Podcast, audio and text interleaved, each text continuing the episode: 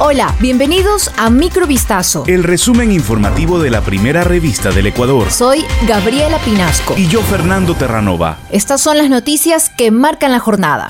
El 30 de marzo del 2019, el entonces prefecto reelecto de Cotopaxi, Jorge Guamán, visitó a Yacu Pérez en Cuenca para felicitarle por su triunfo electoral, pues acababa de ganar la prefectura de Azuay. En el documento, Guamán le ofreció un sobre con dinero en efectivo que Pérez se negó a recibir. Eso fue corroborado por quien era chofer del prefecto Guamán en su versión en la fiscalía. Pérez confirmó la veracidad de los hechos. Este conductor dio detalles de ese viaje en la versión que rindió en el juicio por delincuencia organizada que enfrenta Guamán, junto a nueve personas más, incluidos los Pablos, y sus colaboradores cercanos en el gobierno provincial. En octubre pasado, el proceso judicial fue suspendido hasta febrero del 2023 por orden de la jueza Rosario Freire, por cuanto Guamán se candidatizó para la alcaldía de La Tacunga por el movimiento Pachacutic. Lea esta investigación completa en vistazo.com.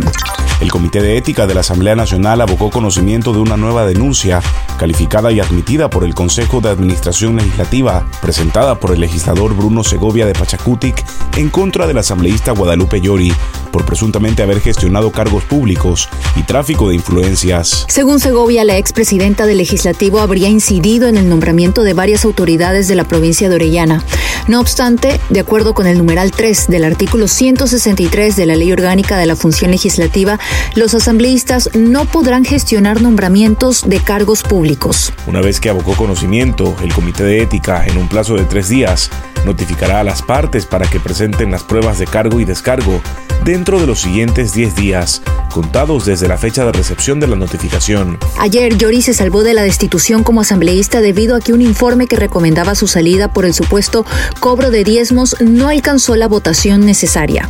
El titular del Consejo de la Judicatura, Fausto Murillo, fue interrogado acerca de la presunta violación ocurrida dentro del edificio de la institución que representa, por la que fue procesado un policía en servicio activo y otro ciudadano. Los hechos se habrían registrado la madrugada del 22 de noviembre dentro del edificio sede del Consejo de la Judicatura en Quito.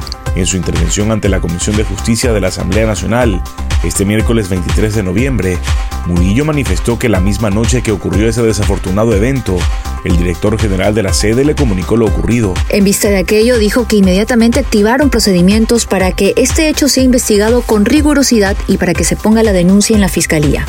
El asesinato de María Belén Bernal, convertida en un emblema de la violencia machista en Ecuador, al ocurrir presuntamente a manos de su esposo dentro de una escuela de policía, ha sido un llamado a la sociedad ecuatoriana a actuar con mayor determinación para erradicar la violencia contra la mujer afirma la representante residente del Programa de Naciones Unidas para el Desarrollo, Matilde Mort.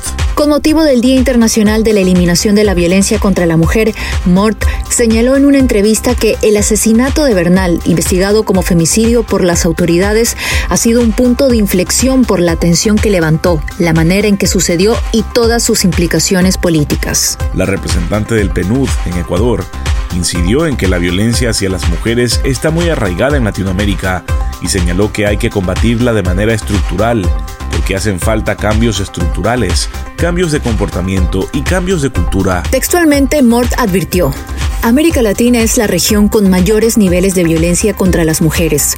En Ecuador, el 65% de mujeres ha experimentado algún tipo de violencia a lo largo de su vida y llama la atención que un 20% lo ha experimentado en el ámbito laboral o en el educativo. Esa cifra es muy grave.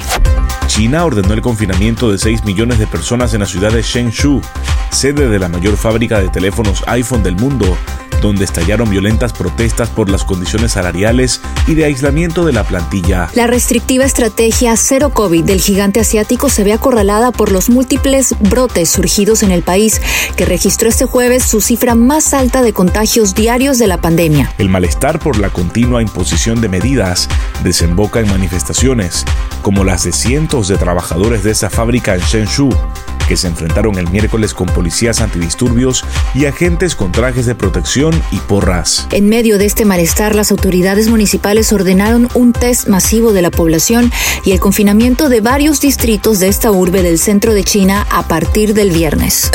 Esto fue Microvistazo. El resumen informativo de la primera revista del Ecuador. Volvemos mañana con más. Sigan pendientes a vistazo.com y a nuestras redes sociales.